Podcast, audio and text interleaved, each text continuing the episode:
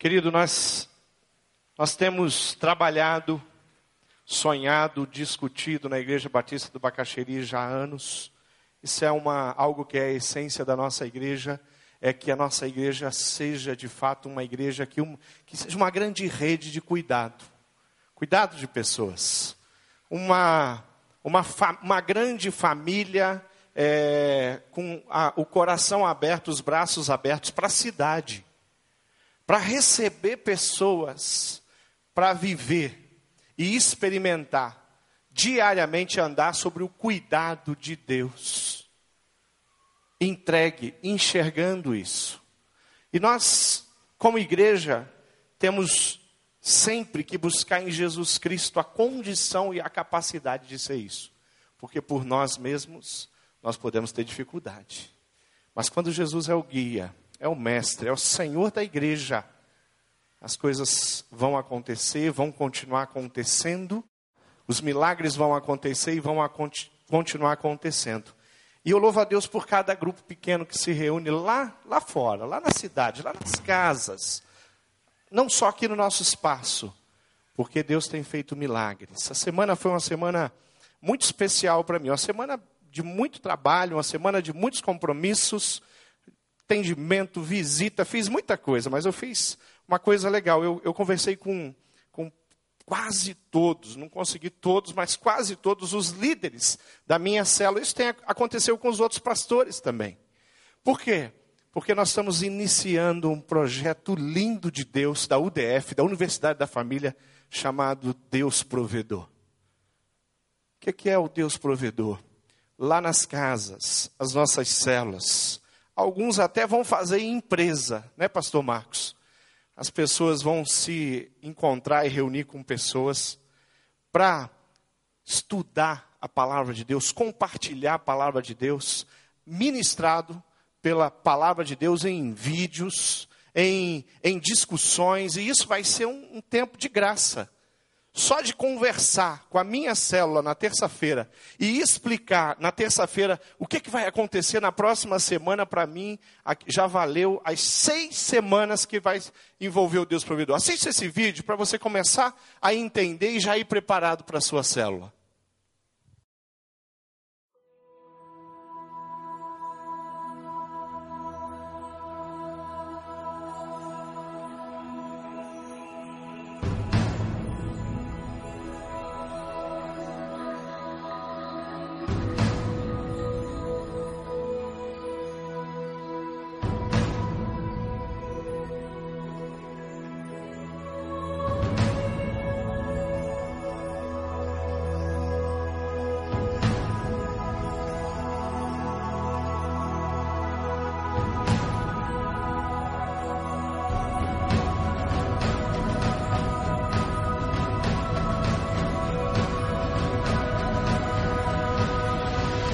Ninguém pode entrar no reino de Deus se não nascer da água e do Espírito.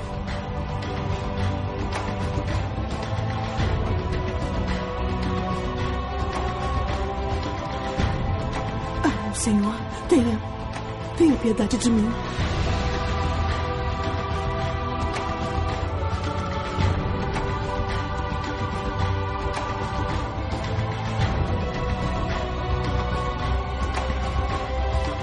Tantas riquezas. E nosso povo vivendo em tendas nos arredores. Pegue o seu filho e o ofereça em holocausto a mim. Isaac!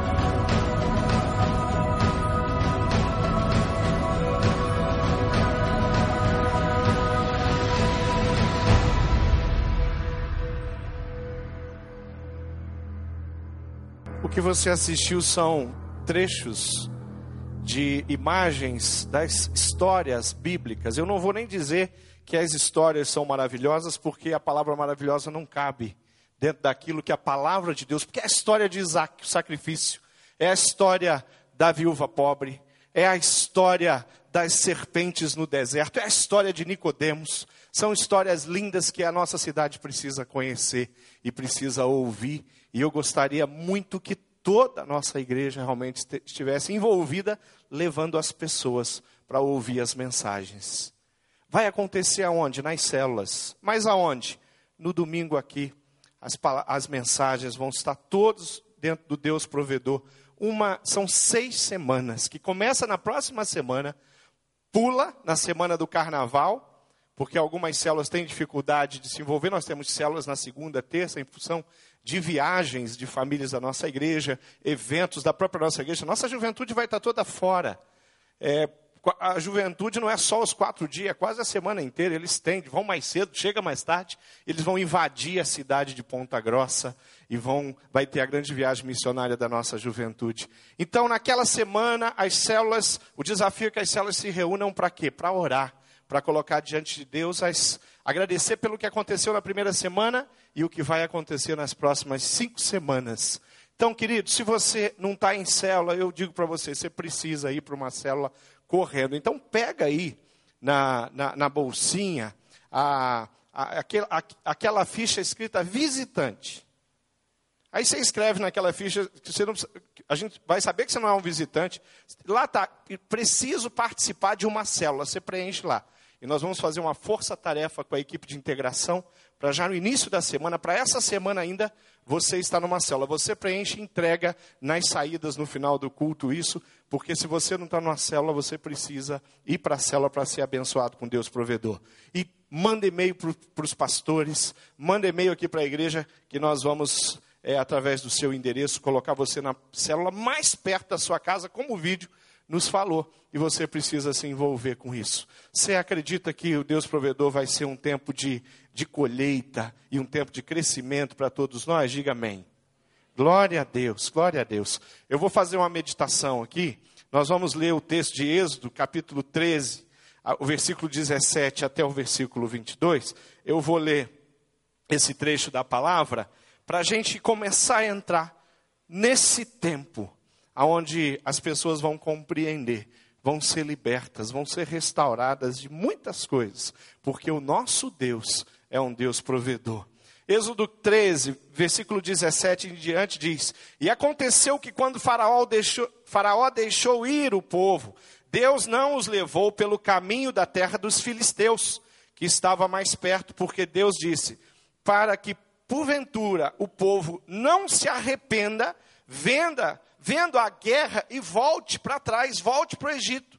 Mas Deus fez o povo rodear pelo caminho do deserto do Mar Vermelho, e armados, os filhos de Israel subiram da terra do Egito. E Moisés levou consigo os ossos de José, porquanto havia este solenemente ajuntado os filhos de Israel, dizendo: Certamente Deus vos visitará. Fazei, pois, subir daqui os meus ossos convosco. Assim partiram de Sucote e acamparam em Etã e à entrada do deserto.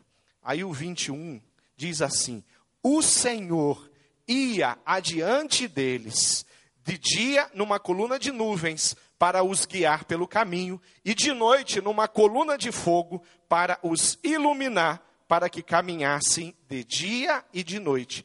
Nunca tirou de diante do povo a coluna de nuvem de dia, nem a coluna de fogo de noite. Vou ler de novo o 21. O Senhor ia diante deles, de dia numa coluna de, de nuvem, para os guiar pelo caminho, e de noite numa coluna de fogo, para os iluminar. Querido, tem algumas coisas que eu queria tirar desse texto aqui, que mostram o caráter, o coração, a maneira, o jeito que Deus age com o seu povo o jeito que Deus age com a minha família e com a sua família, a maneira como Deus age com a igreja espalhada por toda a face da terra. A primeira coisa que a gente entende nesse texto, a primeira frase que eu destaco no versículo 21, é que o Senhor ia adiante deles. Sabe aquele Deus que vai na frente e começa a acertar todas as coisas e preparar o caminho de um povo inteiro? E humanamente falando, um povo que nem merecia tanto cuidado e tanto amor assim, como às vezes nós não merecemos aquilo que recebemos de Deus, aquilo que Deus faz, aquilo que Deus prepara, aqueles, aqueles caminhos que Ele abre para que nós, para a nossa família, na nossa vida, a nossa igreja, a nossa célula, ser abençoada. O que nós entendemos ali é que o Senhor ia diante deles, porque o Senhor era aquele que estava na frente para encorajá-los. Deus preparava algumas coisas porque Deus sabia, Deus faz e fala: Eu não vou levar eles pelos caminhos mais curtos, porque eles vão passar pela guerra e os filisteus estão em guerra. E se esse povo passar pela guerra, eles vão assustar, eles vão desistir, não vão conseguir manter os olhos deles na coluna de fogo e vão ficar olhando para a guerra, e vão ficar olhando para as armas, e vão ficar olhando para tudo aquilo que, toda a destruição que uma guerra causa, então eles podem recuar.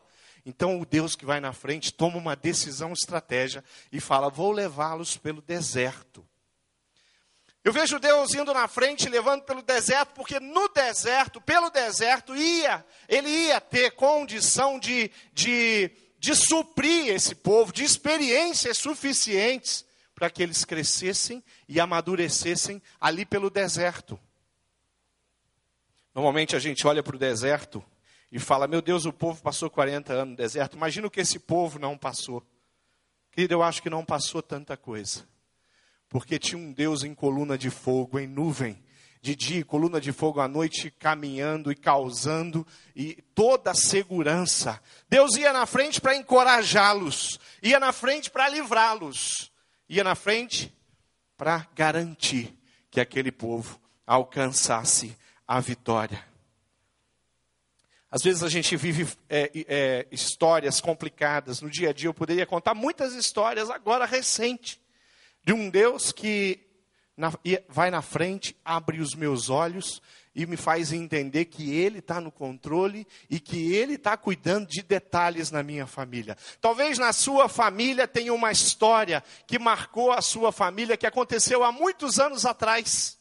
E aquela história é de um Deus que está sempre trabalhando e possibilitando que a graça, que, a, que o poder dele seja manifestado dentro da sua vida e dentro da sua casa. A minha história, a minha família tem uma história muito que, que me foi contado, foi contado para os meus irmãos, muitas vezes, que é uma, a história da vida do meu pai quando meu pai nasceu, que tinha uma doença grave nos ossos e que em 1942, quando meu pai nasceu, não tinha a menor condição de alguém se livrar daquela enfermidade. Meu pai sempre teve marcas no, no, no braço, que é, são marcas daquela, daquela enfermidade que ele teve bebê.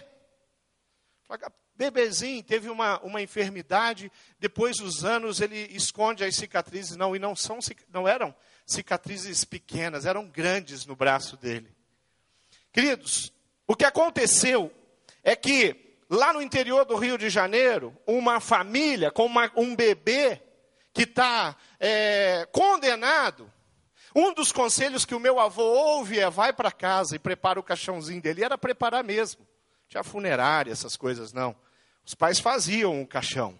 O pai procurava alguém que tivesse ali a, e trabalhasse com a marcenaria, a carpintaria e faz um caixãozinho para o meu filho, porque eu preciso enterrar o meu filho. Então, essa é a história da minha família. Só que o que aconteceu é que a Segunda Guerra Mundial estava acontecendo e estava chegando navios no Brasil, trazendo e buscando soldados brasileiros, levando para a Europa. Dentre esses navios veio um medicamento que o Brasil não conhecia, chamado penicilina. E a penicilina chegou no Brasil, e esse médico ouve da penicilina e fala: vamos aplicar a penicilina e o meu pai é salvo da morte do caixãozinho feito no fundo do quintal. Porque o Deus que vai na frente tinha um plano para ele, para a história dele. Quando a gente entende que esse Deus que vai na frente, ele prepara as coisas de uma forma extraordinária, a gente entende que esse Deus que vai para encorajar, para livrar e para dar a vitória, esse Deus é Pai. E tem atribuições na vida de um pai que o nosso Deus é o nosso exemplo maior. Para todos os pais que estão aqui, existem três coisas que um pai precisa dar para um filho: ele precisa dar proteção, ele precisa dar direção e ele precisa dar limite. No deserto não faltou nada disso para aquele povo que ia na frente. A segunda coisa que eu quero citar, segundo ensinamento de um Deus que cuida, de um Deus que é provedor, de um Deus que garante tudo aquilo que a gente precisa, é que esse Deus é capaz de colocar sim uma nuvem para o dia. Para quê? Para que ele coloca uma nuvem? Ele coloca uma nuvem para guiar, para dar direção ao povo. A Bíblia diz que quando aquela nuvem parava, o povo sabia que era hora de montar o acampamento. Quando aquela nuvem prosseguia, eles levantavam o acampamento, recolhiam todas as coisas deles e começavam a caminhar, a marchar em direção à presença de Deus, representada pela nuvem. Um Deus que coloca uma nuvem e a gente começa a seguir uma nuvem porque esse Deus se preocupou com isso. Um, a, uma nuvem que eu creio de todo o coração que servia naquele deserto escaldante para proteger aquele povo do sol. Quem é que não queria a sombra de uma nuvem no meio do deserto, com mais de 40 graus? Com sabe Deus qual era a sensação? A gente ouve falar tanto de sensação térmica hoje. Que sensação térmica, infernal e diabólica aquele povo não teria sem uma nuvem para proteger eles do calor intenso. Mas esse Deus que levou o povo pelo deserto é o Deus que protegeu o povo do calor do dia e que garantiu que aquele povo tivesse refrigério diante é, de um calor escaldante e intenso. Ah, no final do ano, nós acompanhamos uma notícia, talvez você tenha acompanhado. O governo da Nigéria decretou três dias de luto nacional porque 92 imigrantes foragidos, fugindo da confusão da Nigéria, morreram no deserto. 55 crianças, 33 mulheres e 7 homens que, fugindo para Argélia, da Nigéria para a Argélia, morreram. Agora, outubro. A notícia que nós vimos na na, na televisão, nos jornais, na internet, foi três dias de luto, porque as pessoas morreram tentando fugir de algo que era digno de fugir mesmo. Mas escolheram o deserto. Só que não eram 55 crianças, 33 é, mulheres e 7 homens, eram aproximadamente 2 milhões de pessoas naquele deserto guiados pela nuvem de Deus e pela, por aquela coluna de fogo que os conduzia.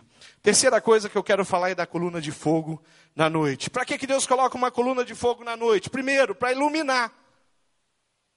Para que eles não perdessem de vista. Porque quando você, se você estudar ali esse, é, é, esse relato na Bíblia, você vai ver que eles fizeram algumas jornadas à noite, inclusive. Impossível.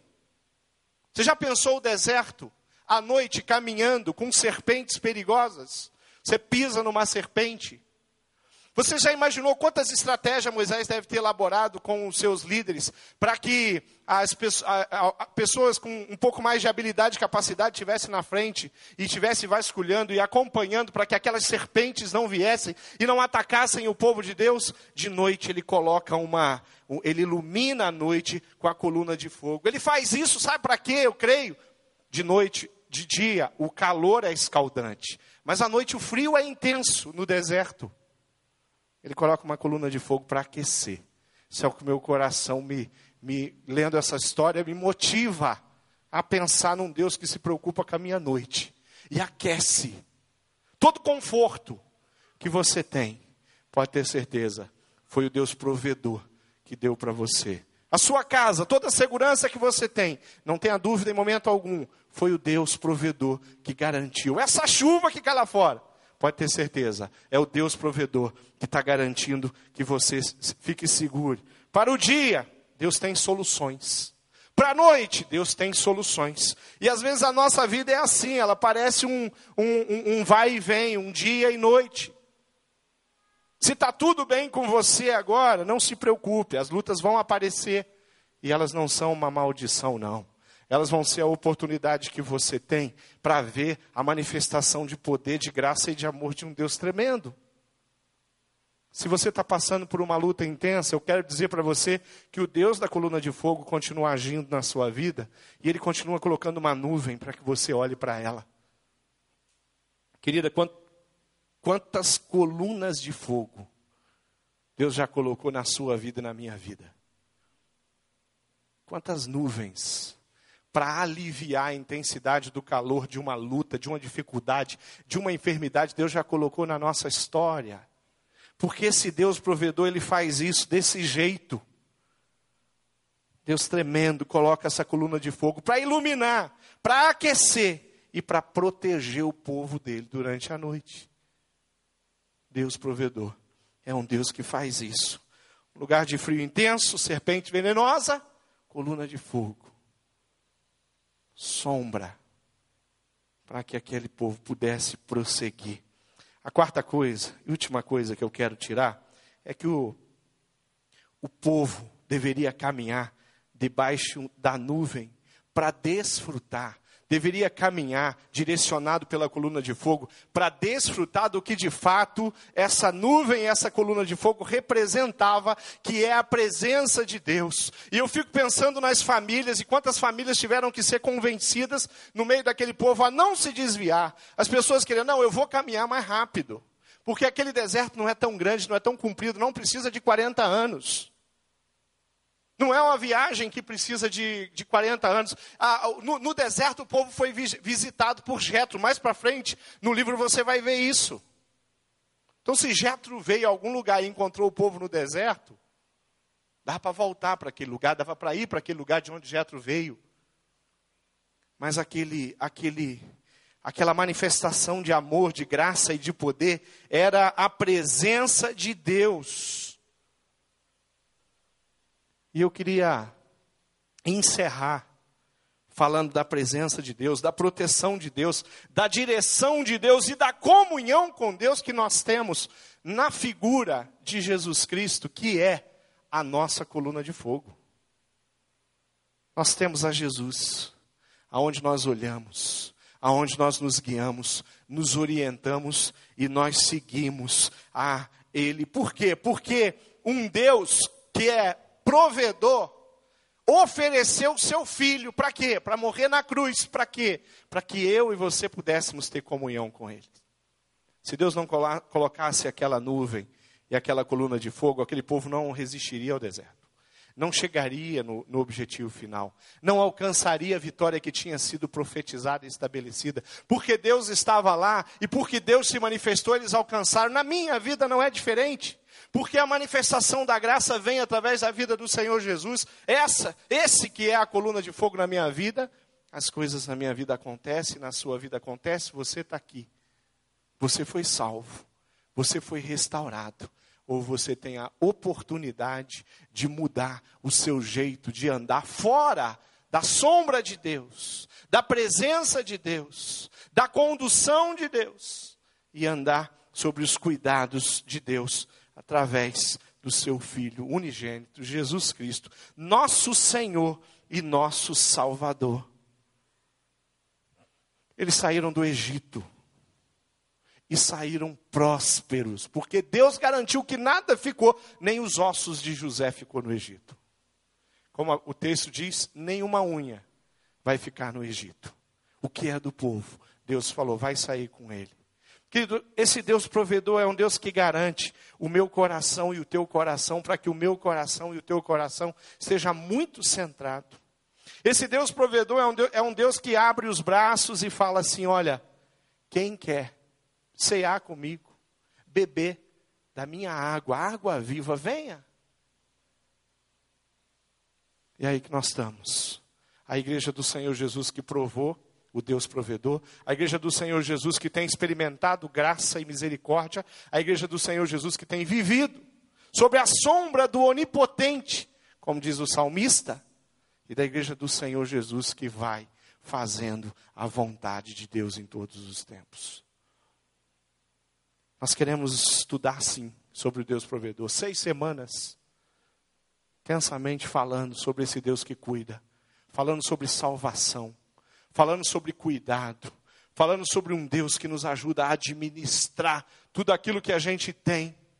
Sabe por quê? Porque nós queremos nos manter embaixo da sombra de Deus, guiados pela coluna de fogo. E nós não queremos fazer isso por, que, com a intenção do nosso coração, aonde qualquer, qualquer semente de egoísmo brote. Nós queremos compartilhar isso com a cidade. Nós queremos dizer para a nossa família que existe um Deus provedor. Nós queremos dizer para pessoas que trabalham com a gente e sofrem que nós temos um Deus provedor que salvou a nossa alma e nos resgatou do pior e nos andou com cada um de nós em todas as vezes que nós passamos por um deserto na nossa história, na nossa vida, e aqueles que estão passando, experimentando um deserto em qualquer área que seja, um Deus que cuida. Querido, eu queria que você entendesse que três coisas podem acontecer no seu coração agora.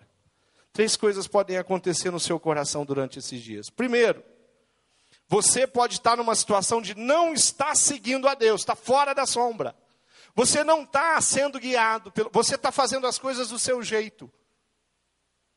Quem fez as coisas do, do seu jeito naquela jornada do povo de Israel morreu, ficou pelo caminho. Quem fez as coisas do, do, do seu jeito, né? quem é, optou pelo pecado, foi castigado.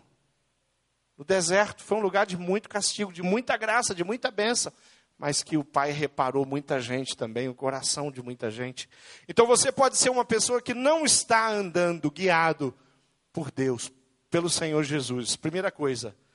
Segunda coisa, você pode estar parado a nuvem está andando, mas você está parado, você está parando. Você está deixando com que a nuvem se afaste.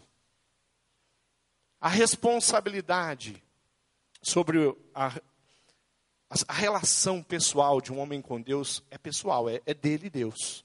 Nós contribuímos. A igreja contribui, a igreja participa, a igreja discipula, a igreja ensina, a igreja profetiza, a igreja apresenta a proposta de Deus, mas a igreja não tem o poder de obrigar ninguém a seguir. Por isso que nós vamos, com, estamos vindo com um projeto chamado Volta para Casa. Porque pessoas pararam, enquanto a sombra de Deus continua andando, a igreja continua prosperando as pessoas continuam encontrando Deus e aprendendo mais de Deus. Talvez você esteja parado ou parando. E eu queria alertar você para não fazer isso. E continuar com os olhos fitos em Deus. E a terceira coisa que pode acontecer é você se tornar, ou achar que pode se tornar, uma pessoa totalmente independente de Deus. Talvez se você fosse é, justo na sua avaliação, você ia falar, pastor, a forma como eu tenho vivido, optando pelo pecado, é de alguém que está querendo viver independente de Deus, fora da sombra, sem guiar a coluna de fogo. Não estamos seguindo a Deus, estamos parados ou somos independentes, achamos que somos independentes de Deus. Vamos ficar de pé e vamos orar. E vamos fechar essa palavra. Eu espero de coração que você tenha entendido que Deus se coloca na sua vida como coluna de fogo, que Deus se coloca na sua família como alguém que quer de fato gerar uma sombra gigantesca de graça, de amor, de misericórdia, de cuidado, de proteção. Eu quero que você dê um passo em direção a esse Deus e fale: Deus, é isso que eu quero. Eu quero ser guiado e conduzido por Deus. Deus, Deus fez tanta coisa para chegar ali naquele momento e poder ter aquele tempo, aqueles 40 anos com o seu povo, construindo alguma coisa que durou tanto que chegou até aqui. Nós somos fruto daquilo, de um povo que muitas vezes até murmurou, mas que a graça de Deus não deixou e não impediu que eles continuassem para chegar na pessoa de Cristo, para chegar na, na implantação da igreja de Cristo que somos nós. Tudo isso porque esse Deus é um Deus de amor e é um Deus tremendo. Não deixe de seguir Jesus. Não deixe de fazer a vontade dele e não deixe e não viva de forma alguma independente dele. Vamos orar. Eu queria que você fechar seus olhos. Eu queria que você levantasse a mão onde você está. Fala, pastor, eu preciso colocar meus olhos na, na sombra do Onipotente de novo. Eu preciso voltar e seguir aquela coluna de fogo e não tirar os olhos dela um minuto. Eu preciso crer que diante o frio, diante o calor intenso, que Deus é um Deus que está lá. Quando eles tiveram fome, Deus mandou cordonizes durante o dia. E no outro, pela manhã, o céu, o chão apareceu forrado de maná. O que a, a Bíblia chama carinhosamente de pão. Pão e carne. Tudo que aquele, a cultura daquele povo se alimentava. É o Deus que cuida com o maná, com as codornas. E que alimenta e que coloca uma sombra e uma coluna de fogo à noite que aquece, que protege, que direciona, que leva aquele povo até Canaã, que era o grande objetivo deles. Pastor, eu não tenho essa, vivido com essa fé. Levanta a mão, onde você está? Fala assim, pastor, eu preciso de colocar o meu coração agora. É isso aí, você vai orar por você mesmo. Você vai clamar e pedir que Deus cuide do seu coração. De uma forma bem especial. Vamos orar? Feche seus olhos. Deus amado, eu quero apresentar diante do Senhor a tua igreja, que se reuniu hoje aqui para te adorar em espírito e em verdade. Eu quero colocar diante do teu altar cada pai, cada mãe, cada casal, cada família representada aqui. Eu quero colocar diante do Senhor cada líder que tem sido usado na liderança de vidas, de pessoas, que tem sido peça-chave na restauração de tantas pessoas. E eu quero pedir que o Senhor encontre o coração deles e encontre no coração deles o teu lugar. Que o Senhor, Deus, através do teu amor e da tua misericórdia, não seja rejeitado. Deus, que o Senhor seja de fato o dono do coração desse povo aqui. Nós queremos olhar para o céu e com os olhos da fé caminharmos, não segundo a nossa vontade, segundo o nosso coração não criarmos, não nos confundirmos com nuvens que não vêm da tua parte para cada um de nós. Faz a gente enxergar que o Senhor tem colocado elementos importantes de crescimento, de, de capacitação, de companheirismo, de cumplicidade, de fidelidade, de amor, discipuladores, discípulos, conselheiros que nos levam a crescer, que nos levam a aprender mais. Cuida da tua igreja.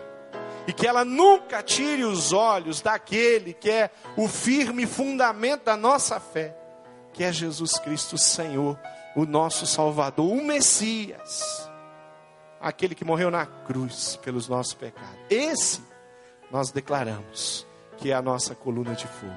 Esse, diante da cidade, nós declaramos que é o nosso guia e que nos conduz à tua presença e à vida eterna. E durante essa caminhada, muitos milagres vão acontecer, porque o Senhor é um Deus de milagres. Em nome do Senhor Jesus Cristo, nós oramos agradecidos. Amém.